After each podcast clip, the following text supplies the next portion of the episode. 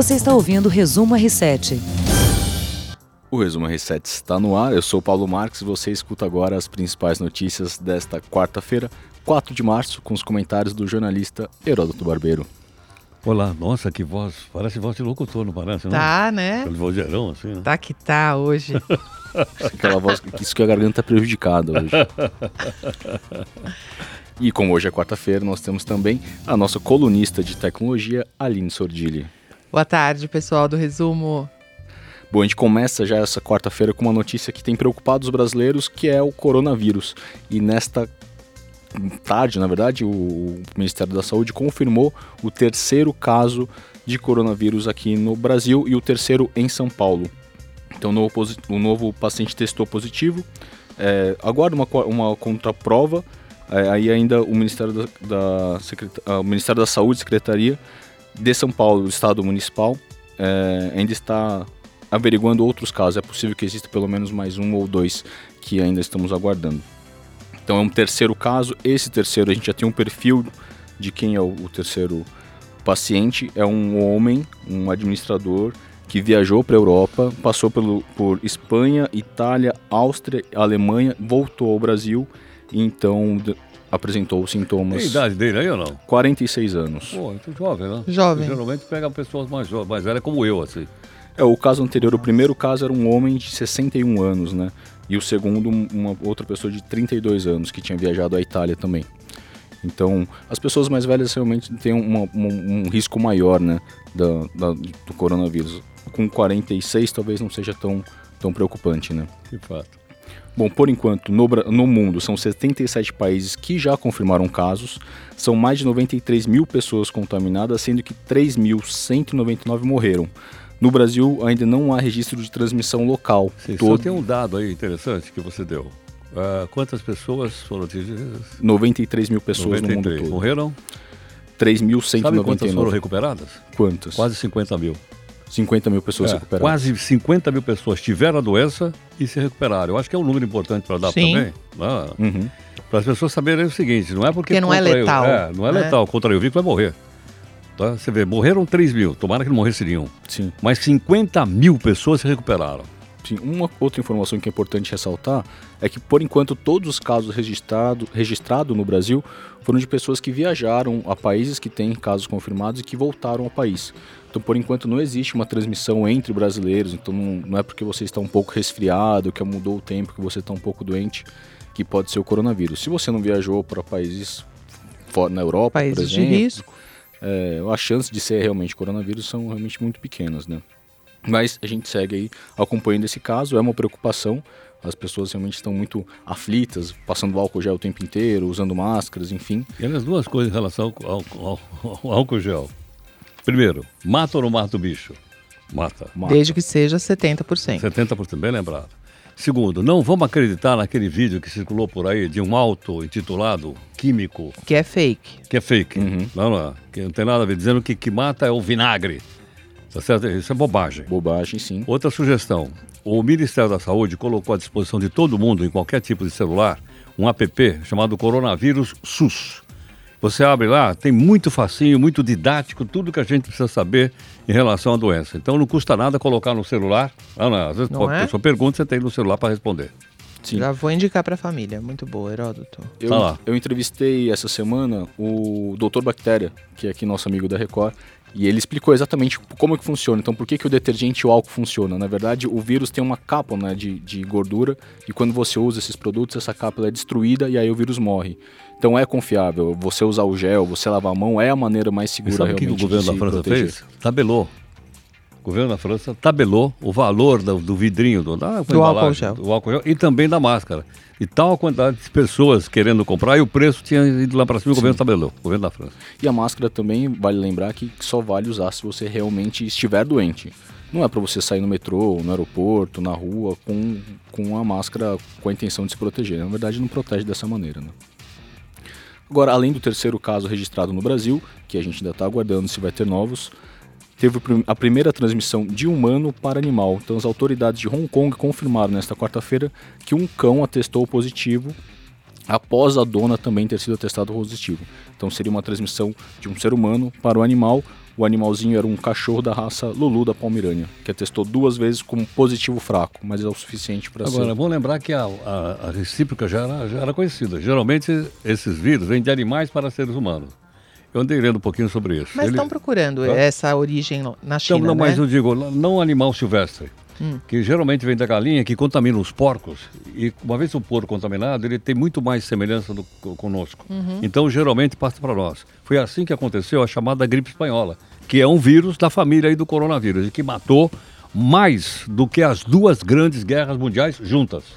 E ninguém fala nada. E matou inclusive um presidente brasileiro, que foi Rodrigues Alves. Rodrigues Alves. é Pô, ainda bem que eu não eu fugi adoro. da aula Eu nesse dia. pô. Eu adoro essa eu informação. fugi da aula? Pergunte ao Heródoto. Não, eu tinha Esse fugido da aula de história, do eu tava novo ferrado aqui, podcast pô. que a gente tem que criar.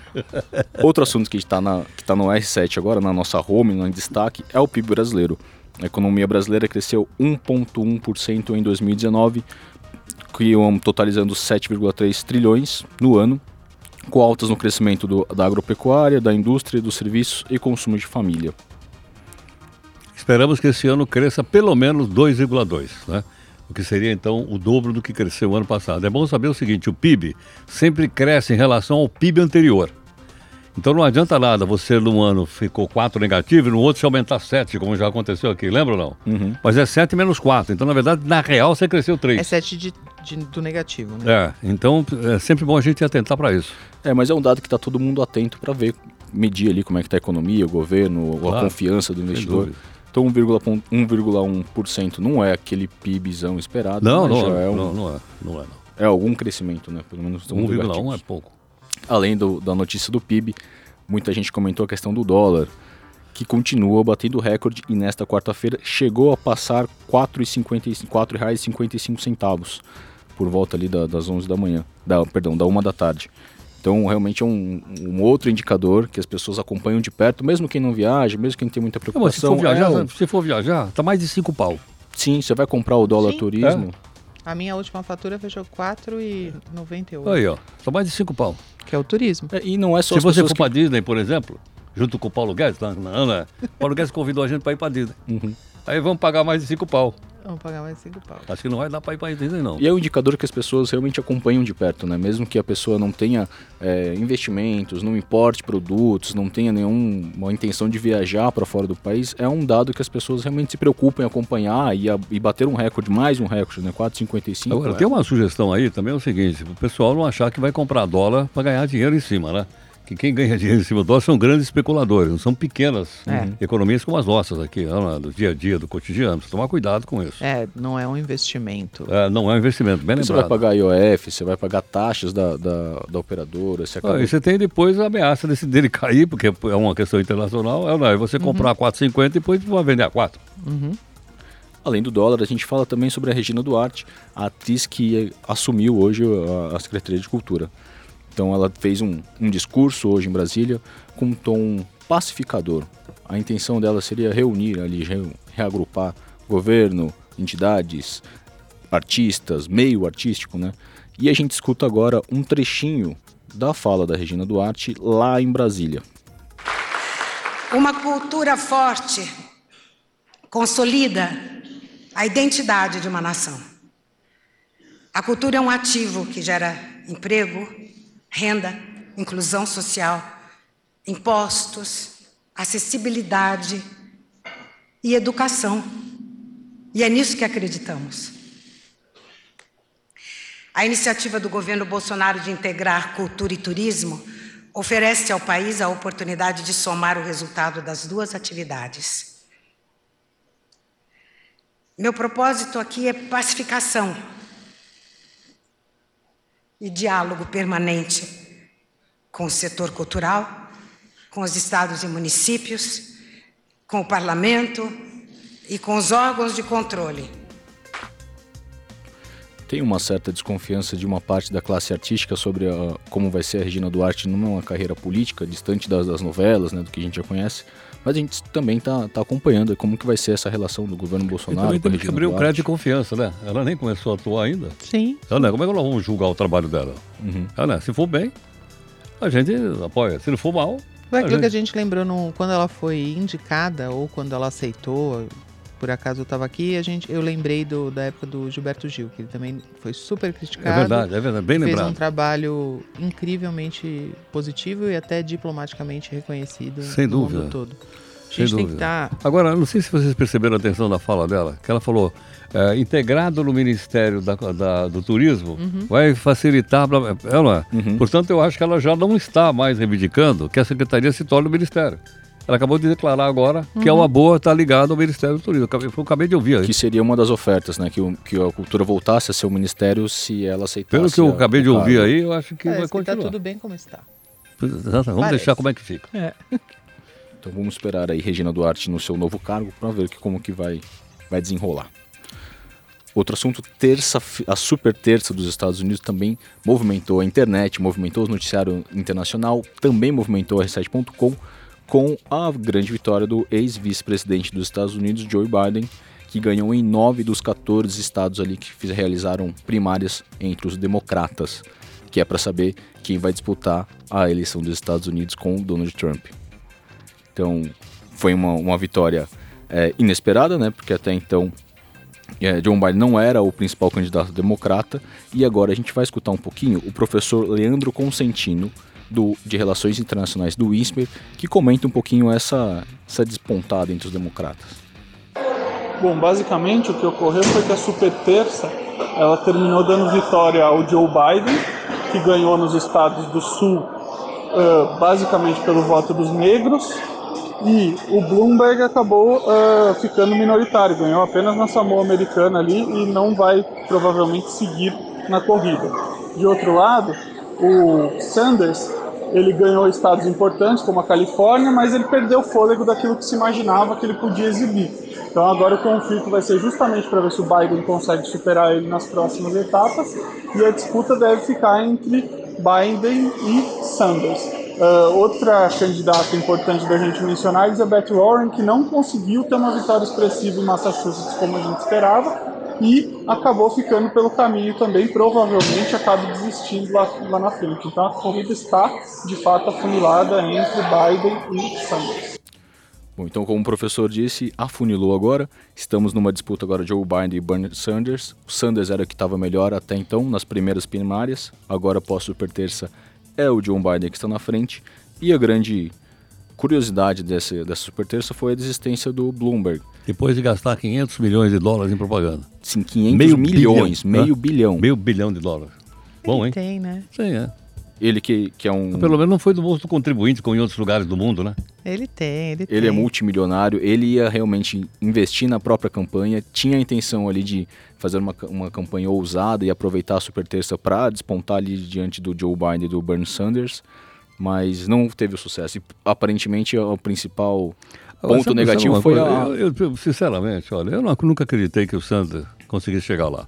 Gente, você acha que no país, que é a terra do capitalismo, é a origem do capitalismo, é um país vai, vai, vai colocar um socialista no poder? um senador socialista. Eu não estou dizendo que é bom ou ruim, não estou fazendo nenhum juízo de sim, valor. sim. Apenas um fato histórico, pô. Uhum. Só se os caras ficaram loucos.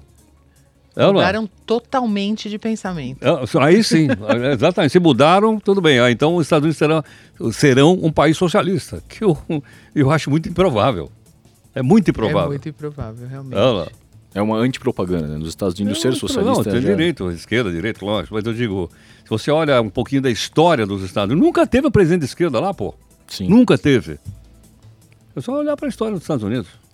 Agora, o, o Bloomberg ele fez uma estratégia super ousada, né? Ele não participou das primeiras prévias, apostou tudo na super terça, só que ele foi mal nos debates que antecederam a- essa disputa, acabou perdendo e aí desistiu da corrida eleitoral. Depois de gastar 500 milhões. É muito Exato, dinheiro. é né? Aline Sordilli e o mundo de tecnologia. E o mundo de tecnologia está abaladão com o coronavírus também. A gente tem é, o Google cancelou o maior evento do mundo, o Google I.O., cancelou também um outro evento exclusivo para news, na os dois na Califórnia.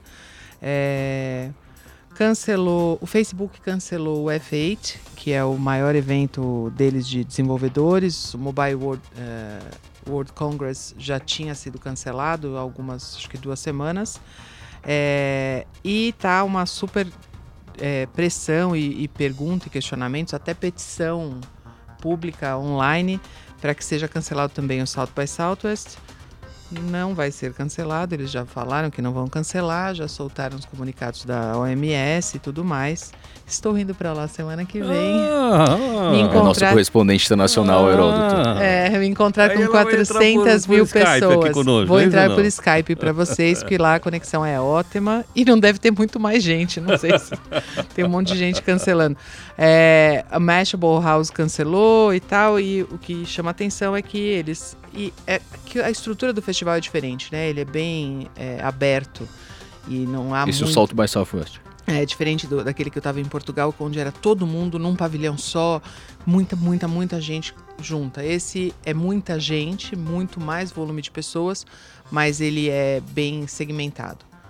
Vamos lá, né? Não vou ficar dando mole, prometo para vocês, mas vamos ver. Outra é, coisa que o coronavírus afetou foi o IPO do Airbnb, que deve ficar para o ano que vem, porque o setor de turismo tá, é um dos setores abalados, as pessoas estão evidentemente viajando menos.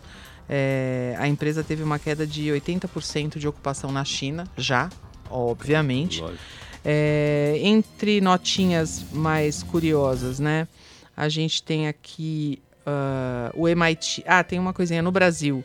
É, as operadoras, nessa linha de serviço público, as operadoras enviaram 586 milhões de SMS, SMS grátis com alerta de risco para desastres naturais.